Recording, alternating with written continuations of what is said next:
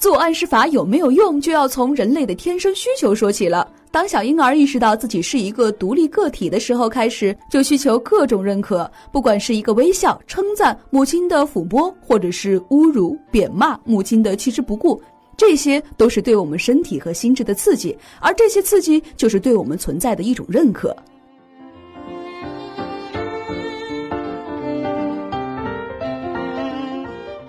自我暗示对某些总是得不到自己想要的安抚的人来说，这种“我很棒，我很自信，我很有魅力”，正是一种很好的正面安抚。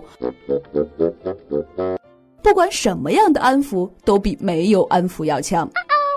而做安抚呢，会储备在安抚银行之中。安抚银行指的是我们储备安抚的地方。当我们缺少安抚的时候，我们就可以从安抚银行里调出以前的安抚来进行填补。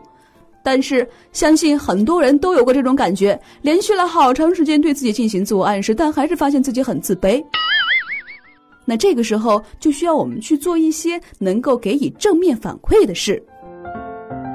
去做一些有点挑战性，但自己也很清楚，只要努力一下就能办成的事情。如果你很长时间没有运动了，那么就去慢跑半小时，做成这些稍微有点难度的事，会修正你的内在经验，让你的自我暗示变得更有意义。但是问题又出现了，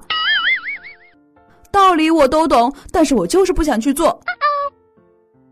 很多人明知道做某件事对自己会有好处，但就是拖着不肯去做，因为人呢总会害怕未知的不稳定的事情。但是马洛斯在他的动机与人格中就说到，对自我实现者来说，他们从来不怕未知的事情。既然是未知的，那为什么要怕呢？